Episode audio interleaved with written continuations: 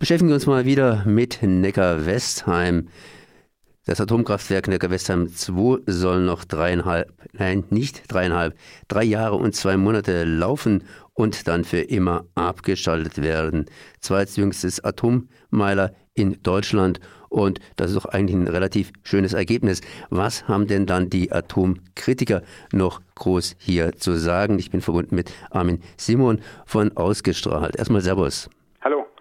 Ja, äh, vor kurzem gab es ja da wieder eine Pressekonferenz. Ihr habt ja angemahnt, dass äh, Neckar-Westheim Risse hat, aber da wurde eigentlich im Grunde genommen abgewunken, wenn ich es so richtig verstanden habe. Äh, ja, zu Unrecht aus unserer Sicht, denn die Korrosionsprobleme in Neckar-Westheim, die dort seit drei Jahren jedes Jahr aufs Neue auftreten, sind alles andere als gelöst.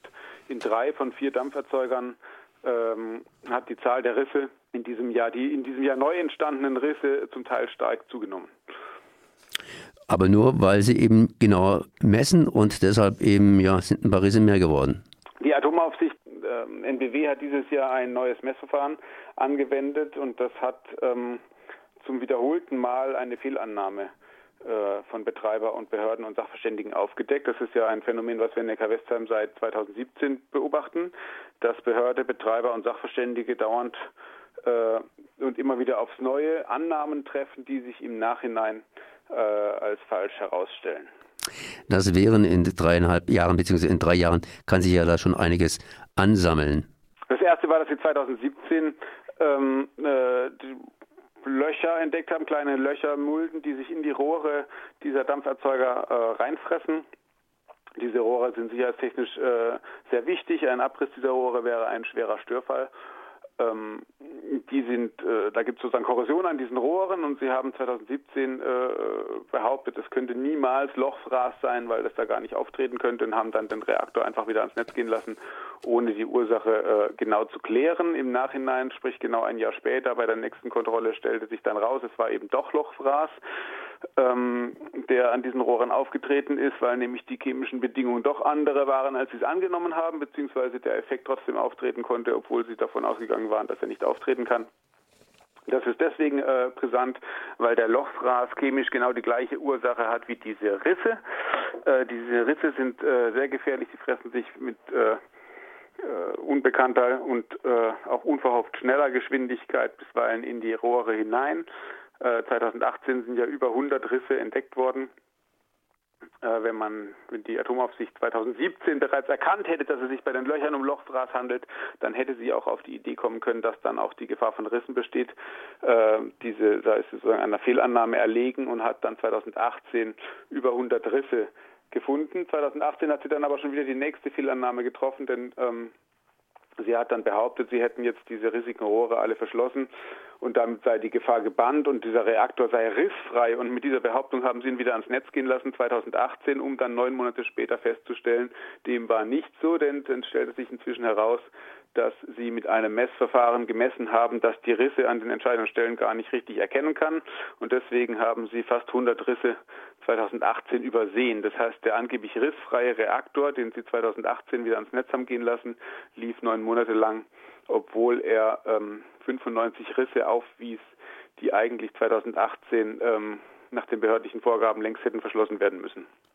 Jetzt mal ganz einfach als Laie gefragt, wenn ich solche Risse übersehe, dann könnte ich ja auch an anderen Stellen Risse übersehen oder nochmals anders. Äh, das Wasser läuft ja irgendwie durch diese Rohre durch. Ist das Wasser überall gleich, sprich gleich aggressiv und demzufolge könnten überall irgendwelche Risse aufgetaucht sein, die eben übersehen worden sind.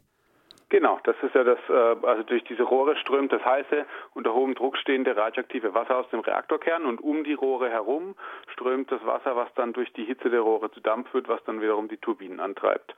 Und dieses Wasser, was die ähm, was um die Rohre herumströmt, das strömt natürlich um alle gleichen, um alle Rohre gleichermaßen herum und dieses Wasser äh, ist offensichtlich korrosiv, obwohl diese Rohre angeblich hochkorrosionsfest sind, treten da ähm, seit drei Jahren äh, massive Korrosionsprobleme auf, bis hin zu Rissen, die teilweise bis zu mehr als 90 Prozent der Wandstärke schon durchdrungen hatten.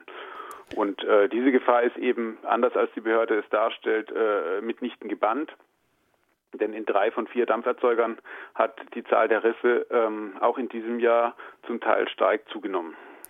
Wieso wurden dann, ich habe gesagt vorhin übersehen, wieso wurden dann nur in einigen Rohren diese Risse entdeckt und bei anderen Rohren offensichtlich nicht, beziehungsweise wurden sie da tatsächlich übersehen oder könnten sie da tatsächlich übersehen worden sein?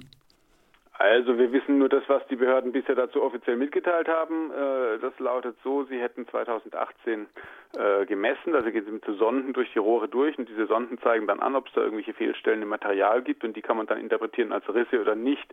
Jetzt ist es so, dass diese, diese Rohre sind unten, am unteren Ende sind die praktisch in so, eine, in so einen Lochboden eingewalzt und genau in diesem, also am Fußende der Rohre, da treten die allermeisten dieser Risse auf. Und aber genau dort, wo sie eben eingewalzt sind, da stellte sich dann im Nachhinein heraus, dass äh, dieses Messverfahren da gar nicht richtig geeignet ist, um diese Risse eindeutig zu identifizieren. Das heißt, sie haben tatsächlich Risse offenbar nicht äh, erkannt 2018, die sie dann 2019, nachdem sie dann in einem anderen AKW, nämlich im AKW Emsland, da haben sie auch nach Rissen gesucht. Aufgrund der Vorfälle in Neckar-Westheim mussten sie das tun. Und dann ist dem äh, Reaktorhersteller Areva wohl irgendwie aufgefallen, dass das irgendwie nicht ganz sein kann. Ähm, und dass dieses Messverfahren da unten in diesem Bereich der Rohre gar nicht richtig funktioniert. Und daraufhin haben sie eine weitere Sonde ins Spiel gebracht, die offensichtlich genauer messen kann und haben dann ja auch in Emsland Risse gefunden. Und mit dieser Sonde haben sie dann auch in Neckar-Westheim dieses Jahr äh, untersucht und haben dann ähm, fast 200 Risse oder über 200 Risse sogar gefunden, von denen etwa die Hälfte ähm, jetzt im Nachhinein äh, offensichtlich man sagen kann, dass sie wohl letztes Jahr schon da waren. Also eigentlich hätten sie letztes Jahr schon entdeckt werden müssen und der angeblich rissfreie Reaktor war eben niemals rissfrei und hätte 2018 nach den behördlichen äh, Vorgaben eigentlich nie ans Netz gehen dürfen. Jetzt drei Jahre und zwei Monate soll dieser Reaktorblock noch laufen.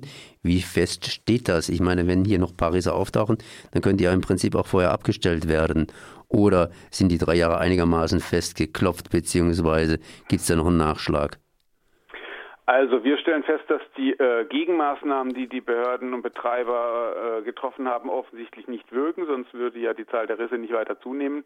Äh, es tritt auch weiterhin Lochfraß auf. Dieser Lochfraß ist auch ein Indiz dafür, dass die eigentliche Ursache der Korrosion nicht äh, behoben ist. Äh, es, die Behörde räumt selber ein, dass es weiter äh, Schäden und weitere Risse geben kann. Und ähm, ich sage mal, wenn solche Probleme, solche äh, Korrosionsschäden in einem, ich sage jetzt mal, belgischen AKW auftreten würden, aufgetreten wären oder auftreten würden, dann würden hier natürlich alle fordern, dieses AKW sofort äh, stillzulegen.